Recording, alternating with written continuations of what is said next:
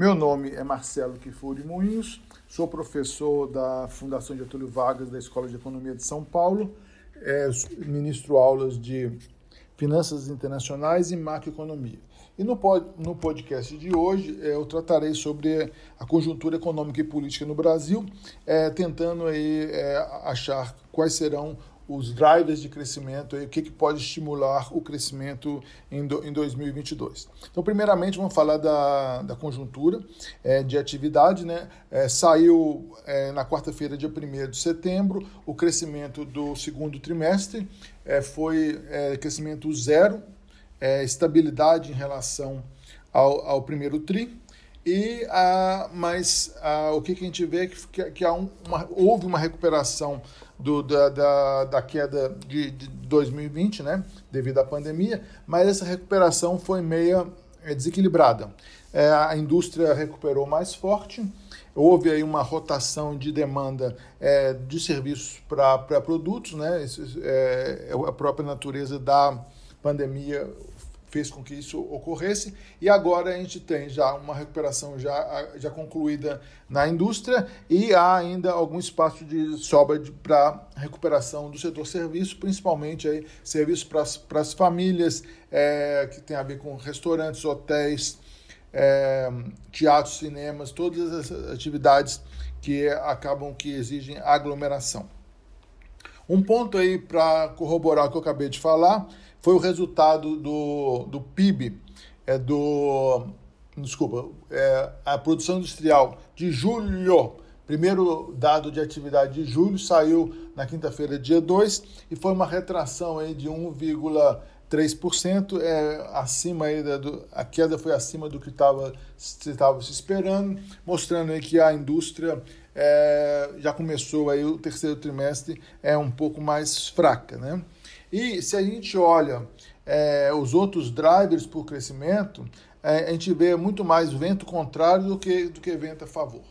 Primeiro vento contrário, a política monetária. Então, a inflação se acelerou muito nos últimos é, 12 meses. Estamos aí com o 9% ainda acumulado em 12 meses. E há vários choques aí recentes que fazem com que as projeções para, para o final do ano já se falar em 8% já não é uma, nenhuma loucura. Então começou com pressões em alimentos e na, na parte industrial, devido aí a aumento do preço dos commodities, principalmente os, quando traduzia esses preços em reais com, com a de, depreciação do câmbio que ocorreu aí no segundo semestre do ano passado.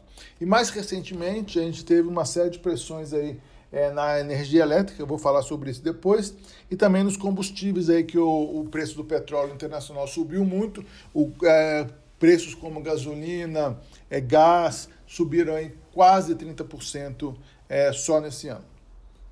Então a gente vê a, a inflação se espalhando, está chegando até no setor serviço, que estava um pouco mais atrasado, e como eu disse, na recuperação. A inflação no setor serviço já está subindo.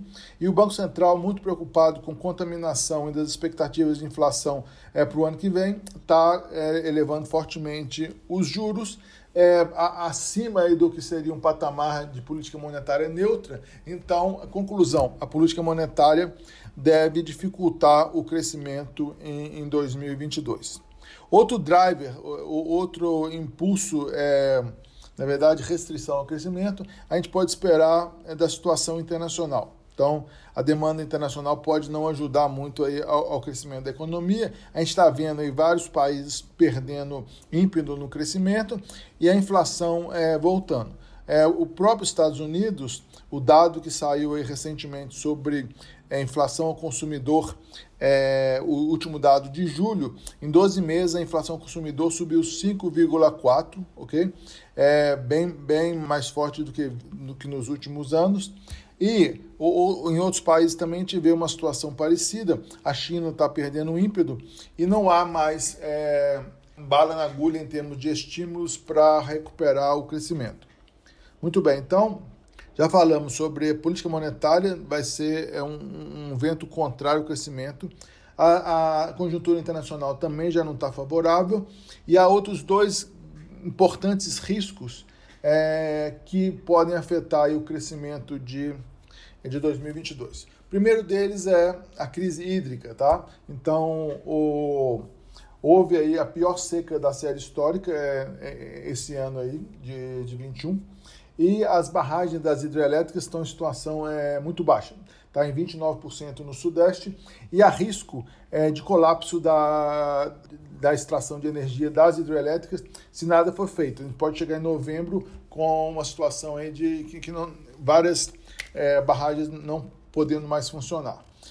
Mesmo despachando toda a energia das térmicas, é, há riscos aí que talvez precise racionalizar é, mais o consumo. Né?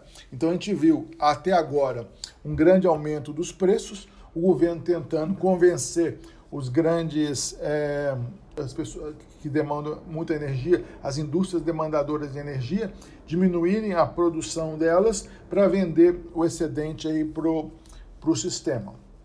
De qualquer maneira, com, com racionamento ou não, o ano que vem também você pode ter problema aí se, se a estação chuvosa de é, de novembro até março não for favorável, e isso afeta, isso mina a confiança dos agentes econômicos e atrapalha o crescimento. Né? Aquela própria é, é tentativa do governo de fazer com que os altos produtores e os grandes demandadores de energia diminuam a sua produção para vender energia para o sistema é deletério para o crescimento econômico.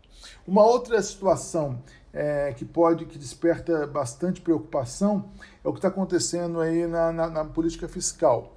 A gente vê uma pressão grande aí para maiores gastos públicos e, e, e tentativas aí de, de saídas populistas para recuperar a, a, popularidade aí do, do presidente. Então, por exemplo, a, essa, essa que a gente chama de embrólio dos precatórios. Precatórios são, é, são pagamentos é, que o governo federal tem que fazer de sentenças já transitadas em julgado no, no judiciário.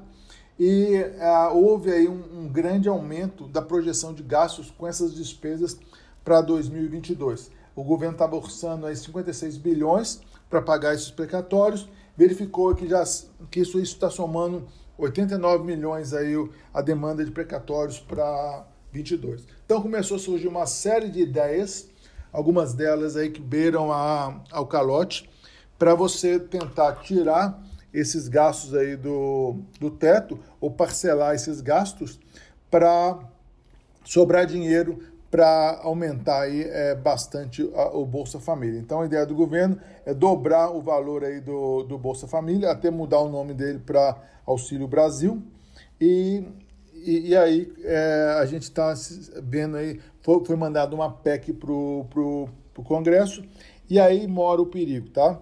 O governo aí com algumas tentativas é, populistas, a, as leis chegam no Congresso, as propostas chegam no Congresso, são pioradas no Congresso, o governo não tem base sustentação para controlar as demandas que vêm de lá. Muitas vezes as leis saem muito pior do que entraram, isso aí já está afetando o humor aí, é, dos agentes econômicos, refletindo aí no, nos preços dos ativos. Bolsa caindo, dólar subindo, tudo por causa aí desses riscos fiscais é, e antecipando aí é, o, a campanha política. Então, é, é, essa, essa pressão em cima dos gastos públicos, com propostas aí, é, populistas visando aí, é, melhorar a popularidade do presidente para a eleição de, de 22, são é, outra fonte de risco e de, é, que afeta a confiança aí dos agentes econômicos, fazendo com que eles adiem é, investimentos ou tirem dinheiro do Brasil, o que é ruim aí para as perspectivas de crescimento em, em 22. Então, resumindo, a, o PIB desse ano vai apresentar um resultado bastante satisfatório, mas se a gente for olhar a fundo, é praticamente tudo recuperação do que caiu é, no ano passado e a preocupação em relação a crescimento de 22.